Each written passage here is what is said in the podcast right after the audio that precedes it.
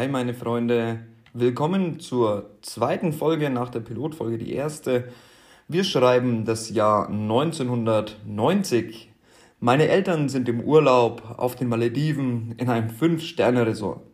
Also, das mit den 5 Sternen vermute ich, denn das war der Standard meiner Kindheit. Mein Standard der 90er sozusagen. Die beiden sind verliebt und im Rausch der Gefühle sind sie sich einig, dass es eine gute Idee ist, ein Kind in diese Welt zu setzen. Während sie am Strand liegen und sich die Nachmittagssonne auf die Bäuche scheinen lassen, denken sie, ja, das machen wir jetzt. Neun Monate später. Ein gesunder Junge erblickt das Licht der Welt. Eigentlich hatten alle ein Mädchen erwartet. Vanessa. Das hätte ich werden sollen, wenn man den Ärzten geglaubt hätte. Wenn man es so möchte, war das von einer sehr pessimistischen Warte aus gesehen das erste Enttäuschen von Erwartungen in einer Reihe von enttäuschten Erwartungen, die die Erwartungen meiner meisten Zuhörer, das werden wir letztendlich noch feststellen, bei weitem übertreffen werden. Naja, man soll dankbar sein und zumindest ließ es mich zu diesem Zeitpunkt niemand spüren, falls es so war. Ich hoffe, die Anzahl der Podcast-Folgen reicht dir, um meinen Humor für dich einordnen zu können. Ganz im Gegenteil war es. Ich erinnere mich an eine Zeit, zwar lang vergangen, aber eine Zeit, in der ich mich fühlte wie das größte Geschenk und der ganze Stolz meiner Eltern. Erinnerungsfragmente aus einer Zeit der Geborgenheit und der Sorglosigkeit. Mein Dad als geschäftiger Mann der Tat und doch auch schon als materiell orientierter Vater aus den Anfängen der 50er mit entsprechender, dazu passender und zeitgemäßer Vorstellung von elterlicher nennen wir es Fürsorge, wollte zwar schnellstmöglich wieder zurück ins Geschäft, aber er tat alles, was sich, bis vor wenigen Tagen zumindest, auch durchaus mit meinen Vorstellungen von dem deckte, was ein guter Vater und Ehemann zu tun hatte. Eine tiefe Dankbarkeit bereichert mein Leben, seitdem ich selbst Vater bin, und deshalb, gerade deshalb, glaube ich, was mich persönlich angeht, so ist das Ganze denkbar einfach. Hätte ich mich frei entscheiden können unwiederbringliche Jahre mit meinen neugeborenen Kindern erleben zu können oder alternativ freiwillig verfrüht mit dem Integrationsprozess auf dem Arbeitsmarkt wieder zu beginnen, so bräuchte ich nicht lang zum Überlegen. Ich würde mir den längstmöglichen Zeitraum nehmen, um Zeit mit meinen Kindern verbringen zu können. Okay, die Zeiten damals waren eben andere und somit waren auch die Werte und Vorstellungen von Vätern, Familie und vielleicht auch Männlichkeit andere und können sich kaum mehr mit denen von modernen Vätern heute messen oder zumindest mit ihnen verglichen werden, um die Wertung rauszulassen. Da das Geschäft für meinen geliebten Vater, der mittlerweile bald 70 wird, immer sehr wichtig war und vielleicht auch, wie bei mir selbst, bis ich es neulich erkannt habe, Rechtfertigung für eine Distanzierung vom Familienleben zum Zwecke der Selbstverwirklichung. Oder vielleicht auch nur zum Zwecke der Verwirklichung oder Aufrechterhaltung von bestehenden Rollenverteilungen innerhalb der Familie, die zu einem Mehr an Komfort und Ruhe für den Ehemann oder Vater führten. Egal, was das Motiv auch gewesen sein mag. Auf jeden Fall traf es sich bestimmt perfekt, dass meine Mama dann bald wieder in der renommierten Fachanwaltskanzlei die Rolle einer nur für die Sache arbeitenden Sekretärin und Assistentin übernehmen konnte. Ich war, ich glaube deswegen, sehr oft bei meinen Großeltern. Ich bin mir nicht mehr zu 100% sicher, aber ich habe so in Erinnerung, als hätte ich den Hauptteil meiner frühen Kindheit bei meinen Großeltern verbracht. Und da darfst du mich nicht falsch verstehen. Ich würde gar nicht wollen, meine Kindheit in diesen Jahren anders gelebt zu haben. Ich war glücklich bei meinen Großeltern und sie gaben mir sehr viel mit auf den Weg. Ich erlebte das Größte, was es für ein Kind geben kann. Eine liebevolle Familie. Ein Learning für dich, wenn du Kinder aufziehen möchtest. Dann beherzige meinen Rat und erstelle dir erst einmal ein funktionierendes Konzept von dir selbst. Werde dir deines Charakters, deiner Eigenschaften und deiner Werte bewusst. Lerne, sie zu leben und mache dir dann aus dem gelebten Bewusstsein heraus ganz rational Gedanken, wie du diese Werte am besten angemessen vorleben und vermitteln kannst. Selbsterkenntnis macht glücklich. Das zweite Learning, das dir auch die Autorin von The Secret bestimmt bestätigen wird. Vielleicht hast du ihr neues Buch The Greatest Secret ja schon gelesen. Die eigene wahre Natur zu erkennen, macht glücklich. Deine Natur ist Glück und du kannst das ganz einfach überprüfen. Um unglücklich zu werden, bedarf es eines Mangels. Immer. Fehlt dieser Mangel, bist du in dieser Angelegenheit glücklich und zufrieden. Schaffst du es nun, eine Persönlichkeit zu entwickeln, die dankbar ist und auch im vermeintlich Schlechten das Gute sieht, so wirst du glücklich sein. Denn dann erlebst du ein Fehlen nicht mehr als Mangel und kannst dankbar sein für das, was da ist. Auch jene Zustände, bei denen es vielleicht auf den ersten Blick weniger offensichtlich ist, wie beispielsweise Wut, sind das nur Symptome eines subjektiven, real erlebten Mangels. Vielleicht das Ergebnis eines Mangels an erwartetem Verhalten, an erwartetem Verständnis. Die Möglichkeiten sind so vielfältig wie das Leben selbst. Ich reflektiere am Abend immer innerhalb weniger Minuten, wie der Vortag war, also der gerade vergangene, und überlege mir, was ich am Folgetag besser machen möchte. Ich mache das täglich kurz, wöchentlich und auch monatlich oder jährlich sogar für entsprechende Zeiträume. Natürlich grober, je größer die Zeiträume werden. Diese Tage bilden den Grundstein für meine Zielsetzungen und meinen Wachstum, persönlich wie auch geschäftlich. Dabei habe ich eine Mustervorgehensweise erarbeitet und frage mich in meinen vier großen Lebensbereichen Familie, Gesundheit, Job und Soziales immer zumindest folgende Fragen. Schreib sie dir gerne mit oder mach später nochmal an diese Stelle zurück. Erstens, bin ich zufrieden in dem entsprechenden Lebensbereich? Zweitens, wofür bin ich im ausgewählten Zeitraum dankbar? Drittens, was lief gut und was nicht so gut? Viertens. Was möchte ich im nächsten Zeitraum verändern und erreichen? Fünftens. Was sind die groben Schritte dorthin? Alleine das kann in deinem Leben sehr viel verändern, denn ab diesem Moment übernimmst du die Kontrolle für die Dinge in deinem Leben. Und es ist egal, ob es die Rechtfertigung meines Vaters dafür war, sich nicht doch mehr um die Kinder kümmern zu müssen, meine Schwester und mich, um einem aufkommenden Gleichberechtigungsgedanken von vornherein abzusagen oder ob es wirklich aus bestem Wissen und Gewissen, Willen und bewussten Entscheidungen passierte. Ich glaube, dass mein Vater als Vorbild und Held meiner Kindheit mit hoher Wahrscheinlichkeit einen ähnlich schwierigen Zugang zu seinen Emotionen hatte oder sogar immer noch hat, wie jenen, den mir sein Sohn zu sein mit auf den Weg gegeben hat. Das ist keine Schuldzuweisung. Ich liebe dich, Papa. Doch ich denke, dass mir das niemand mitgegeben hat. Ein guter Rat, ein Learning für werdende Eltern aus meiner persönlichen Entwicklung mit den zwei tollsten Mädels der Welt ist folgender. Bringe deinen Kindern und als Voraussetzung dir selbst einen guten Umgang mit Emotionen bei. Frage regelmäßig, wie sie und du sich fühlen und warum. Frage sie, wie sich dieses und jenes Gefühl auswirkt und teile, wie dein Umgang mit negativ erlebten Emotionen ist. Wenn du es nicht kannst, dann lerne es mittels bewährter Methoden wie geführter Meditation. Auch gerne im First Class Coaching Online-Bereich kostenfrei. Eines Gefühlstagebuchs vielleicht, Hypnose, Autosuggestion oder Rationalisierung. Versäumst du das, beraubst du das Leben deiner Kinder um Klarheit, um Tiefe und um die Chance, ausgeglichen zu sein. Und das zu ignorieren, wird dich in einem Moment der Erkenntnis meiner Meinung nach in ein unheilbar schlechtes Gewissen und Schuldgefühle manövrieren. Jetzt, wo du es weißt. Der kleine Marcel konnte schon früh rechnen, denn mein Opa brachte mir das bei. Immer beim Schlafengehen rechneten wir. Erst Plus, dann Minus und letztendlich auch das kleine Einmaleins. Ich baute oft meine Plastikautobahn im Wohnzimmer meiner Großeltern auf. Mein Opa saß meist auf dem Sofa und machte Kreuzworträtsel. Meine Oma spielte meist mit mir auf dem roten, riesengroßen Perserteppich im Wohnzimmer. Auch schaute ich dort immer Super RTL und die ganzen tollen Serien meiner Kindheit, wie Darkwing Duck oder Goofy und Max und so weiter. Wir waren oft auf dem Spielplatz und gingen stundenlang im Wald spazieren. Meine Kindheit war toll auch wenn ich zu oft zu Oma und Opa abgeschoben wurde.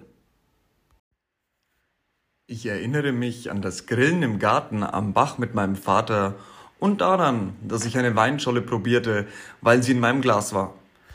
Kennst du noch diese doppelwandigen, durchsichtigen Plastikbecher mit sich bewegenden Figuren, Formen und Glitzerpulver drin? Pfui, ich mag bis heute keinen Weißwein. Eigentlich überhaupt gar keinen Wein. Bäh. Ich erinnere mich an meine Schwester, die auch oft auf mich aufgepasst hat. Ich erinnere mich daran, dass wir unten im Bett im Gästezimmer gemeinsam schlafen wollten. Ich aber immer Angst bekam und hoch zu meinen Eltern ins Bett krabbelte. Ich erinnere mich, dass meine Schwester mir Angst machte, damit ich nicht mehr hochging. Und ich erinnere mich an Formel 1 Tage, an denen die ganzen Idioten aus der Kneipe meines Vaters bei uns im Wohnzimmer saßen und Formel 1 schauten. Auch heute sehe ich diese Leute noch als gescheiterte Existenzen an. Zumindest die, die davon noch leben und nicht an den Folgen des übermäßigen Alkoholkonsums gestorben sind. Denn über Tote soll man ja nicht schlecht reden.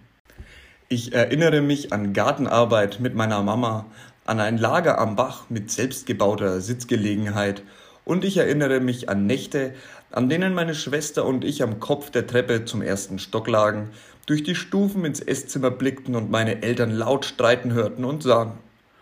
Irgendwie ging dann alles doch ganz schnell. Meine Eltern trennten sich. Natürlich ziehe ich es in Betracht, dass meine kindliche Erinnerung Dinge anders abgespeichert haben könnte, als sie sich tatsächlich zugetragen haben. Aber ich erinnere mich daran, dass mir erzählt wurde, dass mein Vater fremdgegangen war. Meine Mutter wohl auch. Warum sonst fanden sich meine Schwester und ich ohne nennenswerte Zeitverzögerung in einem reinen Eckhaus mit dem nächsten Wolfgang wieder? Ihr neuer Wolfgang war ein absolutes Arschloch. Meistens. Eigentlich fand ich ihn als Kind ziemlich cool, aber die Zeit offenbarte sein wahres Gesicht. Er versuchte es, das ist, was ich auch sagen möchte, hatte aber wohl nicht allzu viel für Kinder übrig. Obwohl, Jahre später schien er wiederum sehr viel für meine Schwester übrig zu haben, aber das ist wohl ein anderes Thema. Spüre nach. Schließe die Augen noch einmal kurz und spüre, ob es da ist. Dieses Gefühl, wie eine angezweifelte Vermutung in dir. Tief in dir schlummern dieses Wissen, die Überzeugung und die Kraft, dein Leben entweder in den Griff zu bekommen oder auch, wenn du schon an einem Punkt der persönlichen Zufriedenheit angekommen sein solltest, noch weiter zu verbessern. Und das spürst du. Und das willst du, oder? Oder kannst du aufrichtig zu dir selbst sagen, dass du nicht auch das Beste aus deinem Leben herausholen möchtest, was auch immer deine Vorstellung vom Besten für dein Leben ist? Nein, das kannst du sicher nicht, natürlich nicht. Das ist das, was uns alle eint und so viele von uns auf eine nie endende Suche schickt. Die Suche nach Glück, anhaltendem Glück und dauerhafter Zufriedenheit ohne Trübung, ohne Sorgen. Ein weiteres essentielles Learning für dich. Das Streben nach Glück eint alle Menschen. Das ist unser Lebenssinn. Die meisten Menschen binden ihr vermeintliches Glück an materielle Werte. Und nicht nur das. Die meisten Menschen neigen dazu, ihr Glück an für sie persönlich unrealistische und teilweise auch unerreichbare Werte und Dinge zu knüpfen. Geld und materielle Dinge machen nicht glücklich. Denn sonst wärst du bereits glücklich, seitdem du dir das erste Mal etwas gekauft hast, das du unbedingt wolltest. Wo waren wir? Ah genau, meine Eltern trennten sich. Ich war sechs, glaube ich. Keiner redete mit mir. Die meisten waren schlichtweg zu viel mit sich selbst und der neuen Situation beschäftigt. Meine Schwester erzählt heute, dass sie sich großteils um mich gekümmert hat. Und ich habe keinen Grund daran zu zweifeln. Ich erinnere mich auch nicht wirklich daran, aber ich glaube meiner Schwester, wenn sie es so erlebt hat.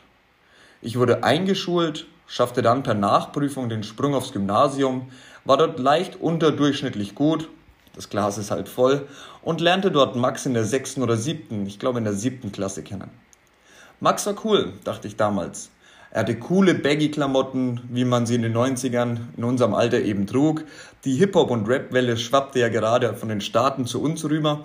Trug Caps, hatte immer das neueste Handy, ständig Geld dabei und war sofort beliebt bei allen. Er polarisierte im Grunde durch das Geprotze und Geprolle, welches ihm sein Vater mit auf den Weg gegeben hatte. Mir imponierte das. Der Satz seines Vaters, der mir bis heute im Gedächtnis bleibt, lautet, ich verstehe nicht, wie man das rauchen kann. Mal ein gutes Crystal oder Kokain, das geht, aber das Gekiffe wäre nichts für mich. Wir waren 14. Ist das ein Learning? Na, ich weiß nicht so recht. Meine Mama war zu der Zeit dann wieder alleine und musste schauen, dass sie mich durchbrachte. Meine Schwester war mittlerweile ausgezogen. Mama war viel arbeiten. Mit zwei Nebenjobs und allem drum und dran. Und dementsprechend war sie auch selten zu Hause. Vielleicht war das der Grund, dass ich erst durchs Zocken, dann durch Kifferkumpels meine Bestätigung suchte und mein Selbstbild über die Meinung dieser Bekannten definierte. Die Pubertät machte den Zugang meiner Mutter zu mir sowieso schon schwierig. Die Drogen machten ihn schlichtweg unmöglich. Ich war wirklich schlimm. Und so viel Wut und Hass ich dafür heute ernten werde. Ich habe meine Eltern belogen, beklaut und sogar einmal meine Mutter geschlagen. Ich habe am Wochenende hunderte Euro aus dem Geldbeutel meines Vaters geklaut, Tausende aus dem Tresor meiner Oma. Man kann Geschehenes nicht ungeschehen machen. Und ich bereue so gut wie nichts im Leben, da ich nur durch all diese Erfahrungen der Mensch werden konnte, der ich heute bin. Aber das sind die Dinge, die ich gerne aus meinem Leben löschen würde. Auch möchte ich dieses Geständnis nutzen, um eines vorweg klarzumachen.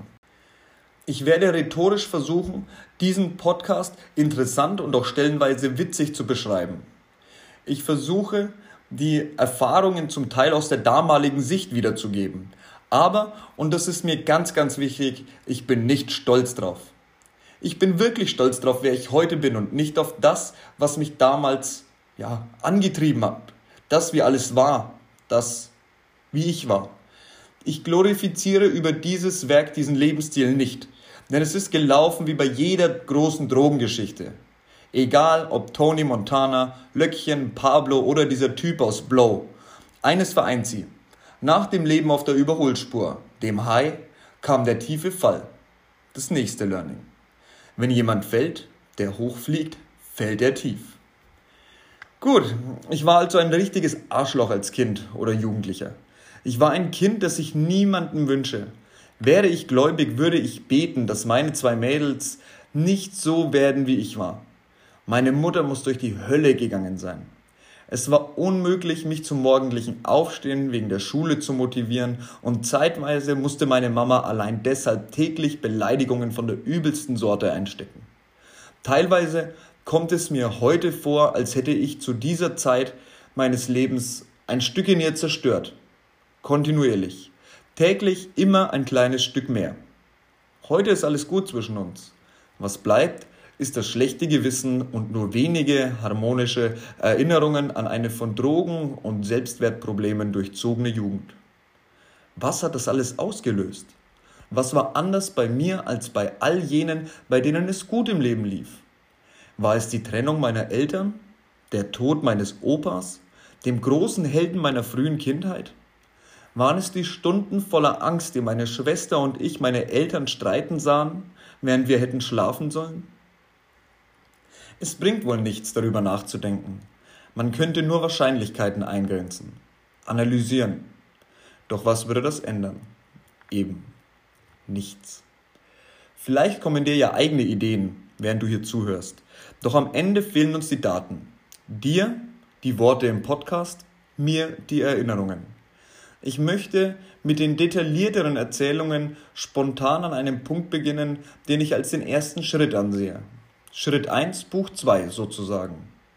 Doch mir fällt auf, dass ich mich nicht erinnern kann, wann ich das erste Mal Geld für Drogen ausgegeben habe.